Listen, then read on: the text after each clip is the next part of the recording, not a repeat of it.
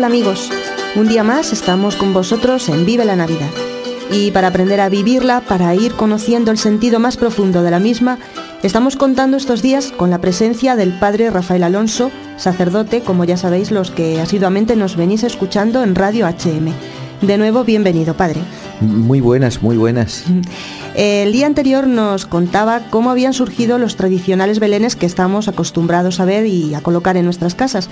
Y también nos explicaba qué representaba el árbol de Navidad.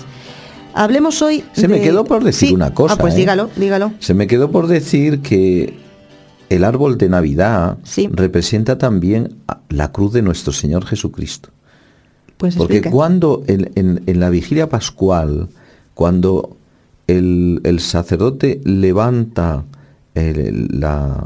No, no, no, espérate, no es en, el, sino el, el Viernes Santo, levanta la, cruz el sacerdote que está velada y la va descubriendo poco a poco, dice, mirad el árbol de la cruz donde estuvo clavada la salvación, del, mundo, venid adorémosle. Entonces, ese árbol de Navidad representa también la cruz de nuestro Señor Jesucristo de donde nos viene la salvación. Y esto se me quedó por decir. Pues muy bien dicho. pues entonces hablemos hoy de, algo tan alegre y tan entrañable como son los villancicos. ¿Cuándo se empiezan a popularizar los villancicos? El villancico se populariza en el norte de Europa en el siglo XVI. Como sabemos todos son músicas fáciles, con unas letras, unas veces poéticas, otras eh, burlonas, eh, pero que todo está en torno al misterio de la Navidad, al misterio del nacimiento de Cristo.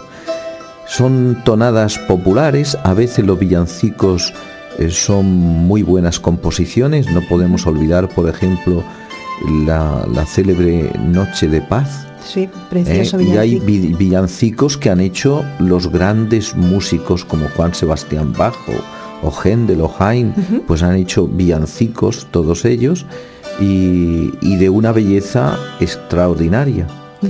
Aquí por, en, Europa, eh, en el sur de Europa, aquí en España y también Italia, pero no tanto en Italia, pero en España mucho, es algo muy, muy popular y eh, yo siempre que llegan estas fechas, eh, ¿quién no conoce la canción de Ay del Chiquirritín y cosas de este tipo que son deliciosas, que hacen referencia a una vida familiar con estas virtudes domésticas de la humildad, de la participación, de la laboriosidad, de la servicialidad, de la hospitalidad, sí.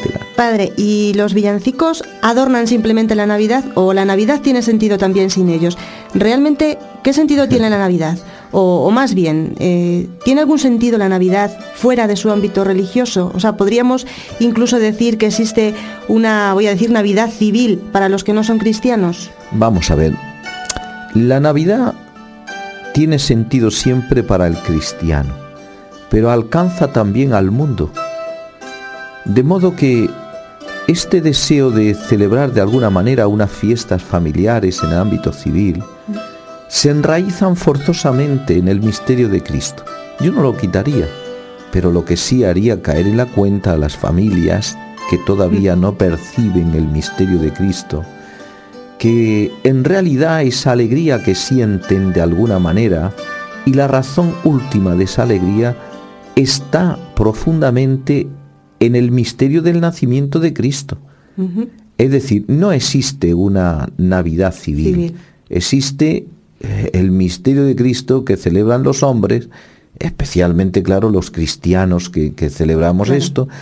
Y como hay muchos cristianos que son bautizados, pero que se han desfondado en su, en su fe o al menos en su manifestación de fe, para ellos también les alcanza como si dijéramos un llamamiento a la conversión, a la alegría, al gozo, a la paz de tener a Cristo en el corazón.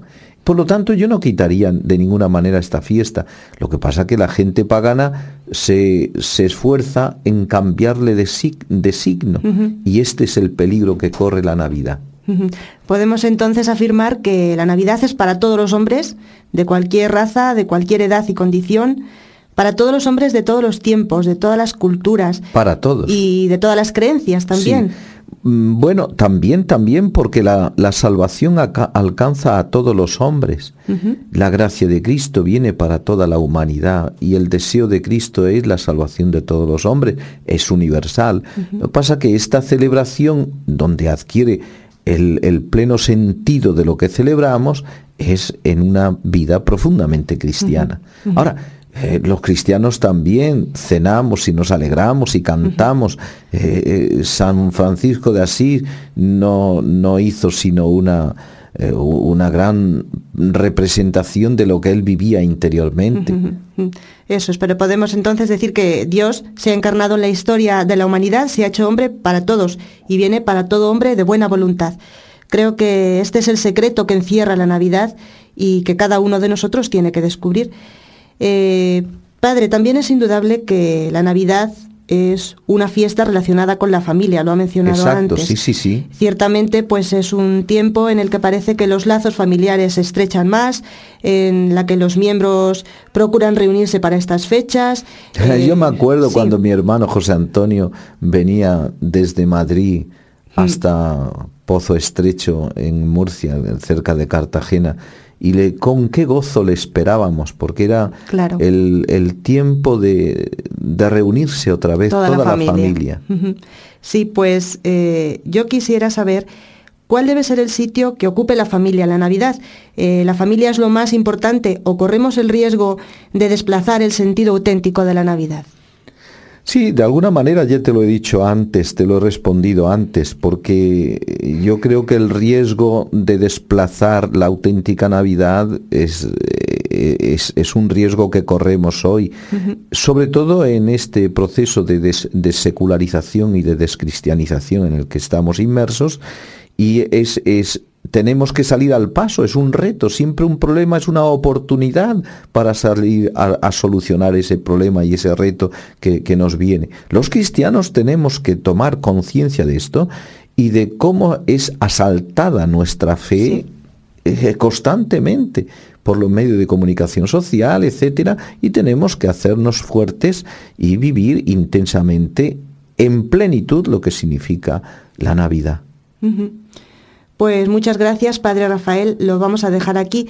Y aunque haya sido breve, pero ha sido muy provechoso escucharle y sobre todo que nos haya recordado que el gran protagonista, que la primacía indiscutible en estas fiestas navideñas no lo tiene la familia, lo tiene él, este Dios que se hace niño y al cual hemos de acercarnos con sentido de fe para adorarlo como nuestro único Dios y nuestro único Salvador. Nos queda todavía mucho por afinar para aprender a vivir bien la Navidad y esperamos poder seguir hablando de este tema con nuestro, en nuestro próximo programa con usted en Vive la Navidad. Eh, gracias amigos por escucharnos, gracias Padre por haber estado gracias con nosotros. Gracias a usted y gracias a todos nuestros radioadientes. Y os vamos a despedir hoy con un villancico popular, ya que hemos hablado de los villancicos, pues vamos a, escuchar hoy este villancico tan popular, Dime niño, ¿de quién eres? interpretado esta vez por los niños de la coral Voces Blancas.